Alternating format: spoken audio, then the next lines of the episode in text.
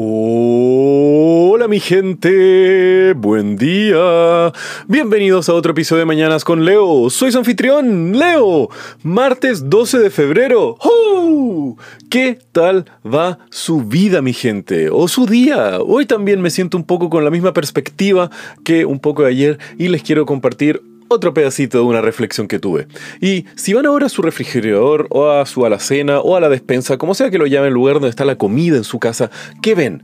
Una abundancia de comidas y de distintas variedades, ¿no? Desde productos refrigerados, congelados, carnes varias, quesos, especias de todo el mundo, alimentos importados, envasados, conservados y en general, dependiendo del presupuesto que ustedes tengan, van a ver una abundancia de comida de una forma u otra, ¿no? Y una gran diversidad también de productos de distintos orígenes y todo eso. Y puede que no nos demos cuenta, pero eso que están ustedes viendo es posiblemente uno de los mayores privilegios que una persona ha gozado en la historia de la humanidad. Yo creo que prácticamente por el 90 y mucho por ciento de toda la historia de la humanidad, desde que salimos de la sabana africana y comenzamos a colonizar el planeta entero, siempre hemos tenido una dieta muy basada en los pocos alimentos que tenemos dispuestos, cercanos o que nosotros mismos podamos cosechar.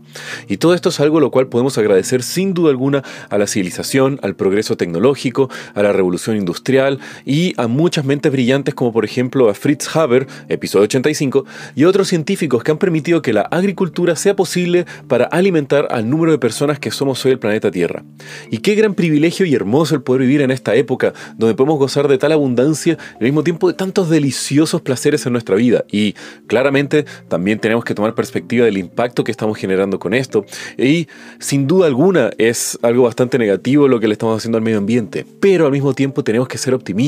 Como la ciencia y la tecnología ha avanzado para reducir nuestro impacto desde que estábamos quemando carbón a las energías renovables del día de hoy. Yo creo que si se seguimos con esta tecnología y las potenciamos aún más, vamos a poder llegar a un futuro donde estamos reduciendo nuestro impacto al medio ambiente, pero al mismo tiempo multiplicando nuestros beneficios.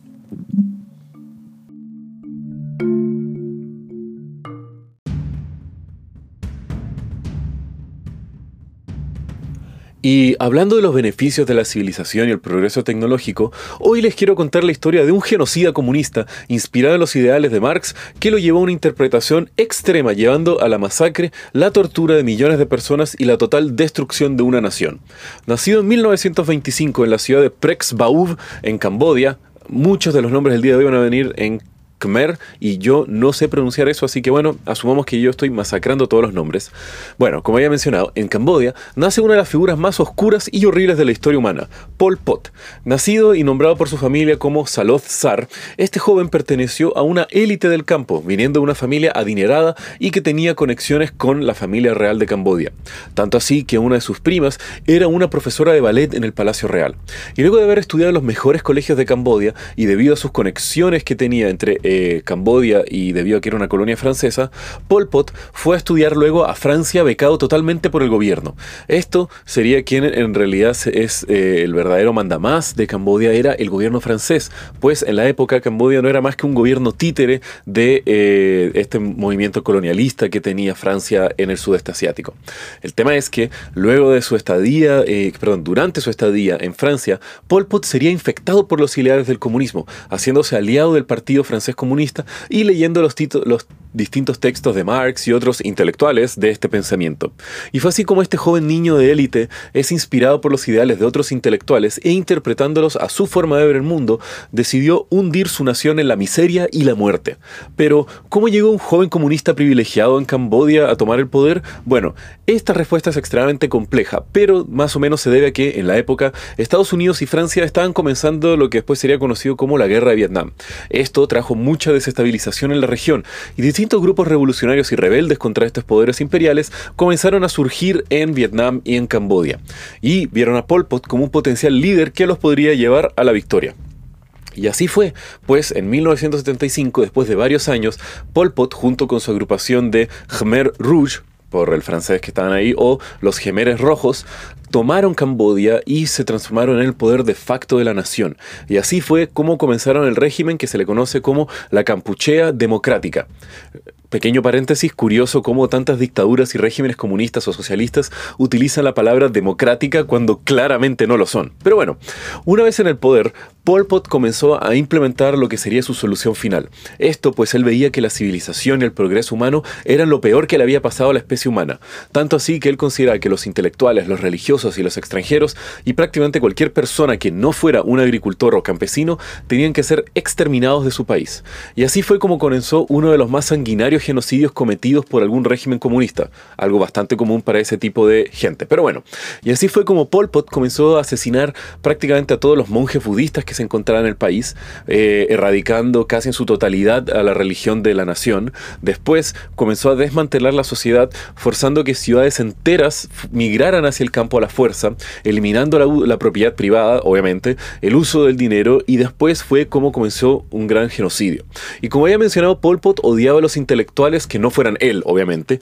Entonces mandó a quemar libros, bibliotecas enteras y casi cualquier forma de conocimiento que pudiera ser eh, transmitida, pues él veía que solamente el conocimiento del campo era lo que realmente valía la pena para la vida humana. Y fue tal así la discriminación contra lo que él consideraba los intelectuales de la época que hasta personas por solamente usar lentes eran ejecutadas por sospecha de ser potenciales intelectuales o gente perteneciente a la élite de su país. Luego, las personas que habían sido obligadas a irse al campo desde las ciudades, tenían que crear gigantes campos de trabajo forzados, en donde las personas eran obligadas a trabajar la tierra prácticamente sin tecnología, sin conocimientos, generando escasez de alimento, matando a cientos de miles de personas por las condiciones de trabajo abusivas o por los abusos eh, perpetuados por los guardias y los soldados que estaban ahí. Al mismo tiempo, las condiciones de trabajo obviamente eran abusivas, las personas trabajaban todos los días, se alimentaban súper mal, habiendo millones de personas que fallecieron entre las torturas, eh, la hambruna y las condiciones horribles de trabajo. Así fue como también eh, estas hambrunas y debido a los métodos brutales e ineficientes de producción agrícola y a la total falta de producción económica o de importaciones de alimentos, prácticamente la economía total de Camboya fue destruida en estos pocos años. Y además de esta destrucción económica, también vino la destrucción del pueblo, pues Pol Pot se encargó de romper las familias de Camboya, separando a los padres de sus hijos llevando a los padres a varios campos de reeducación o a campos de tortura o simplemente a cárceles, mientras que los niños después eran reclutados como soldados y muchas veces eran estos niños quienes cometían las peores torturas y atrocidades por parte del régimen comunista. Además, todos los colegios del país fueron convertidos en cuarteles militares o nuevamente transformados en cárceles y salas de tortura pues para los ideales de Pol Pot, como les había mencionado, solamente eh, el trabajo en el campo era lo que entregaba conocimientos, transformando los colegios en edificios inútiles para su visión de lo que quería ser su utopía comunista. Y tanto así que en estas cárceles, eh, colegios transformados en cárceles, eran centros tan horribles y tan mal hechos que la tasa de mortalidad de muchas de estas cárceles bordeaba el 90%. Al final de, eh, de todo esto, el régimen de Pol Pot colapsaría por una ficción y por la paranoia de Pol Pot en el poder, pues cada vez más y más temeroso sobre posibles enemigos que podrían usurpar su poder, eh, pensaba que las fuerzas de Vietnam estaban planeando una invasión a Cambodia. Esto, para tener un poco de contexto, era un referente histórico, pues Cambodia había sido varias veces invadida por Tailandia y Vietnam, sus dos vecinos más cercanos. Esto al momento era totalmente falso, pero el tema fue que Pol Pot y su brillante idea decidió mandar a sus soldados y atacar a Vietnam antes que Vietnam los atacara a ellos, lo cual no iba a pasar. Pero durante esto masacró a cientos de campesinos vietnamitas y al enterarse de esto, las tropas del gobierno de Vietnam decidieron hacer un, ahí sí, decidieron hacer un ataque contra Pol Pot debido a esta masacre de sus campesinos inocentes y eventualmente Pol Pot es derrotado y llevado hacia la jungla, así más o menos de una forma indirecta, siendo los vietnamitas los que estuvieron liberando a Cambodia de este horrible régimen comunista. Luego de que los Gémeres Rojos junto a Pol Pot perdieron el apoyo que habían recibido de la Unión Soviética y de China, el grupo eventualmente colapsó a finales de los años 80 y en 1997 Pol Pot es arrestado y simplemente recibe una pena de un arresto domiciliario en una casa en la mitad del campo en Cambodia. Y prácticamente Pol Pot fue sin ningún tipo de castigo por las atrocidades y el genocidio que él se encargó.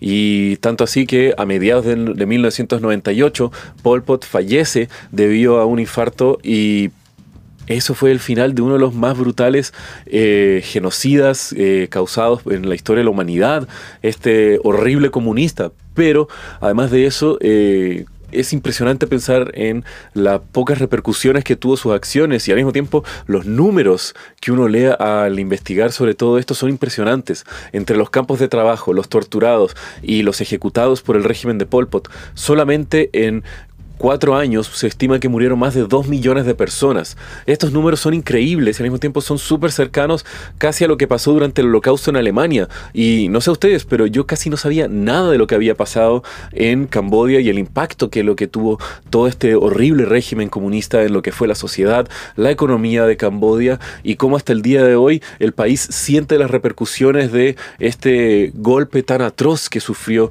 su sociedad. Y bueno, mi gente, si quieren saber un poco más de lo que les hablé el día de hoy, pueden ver los links en la descripción del episodio. Y como ya saben, que tengan un muy buen día. Los quiero, mi gente. Besos.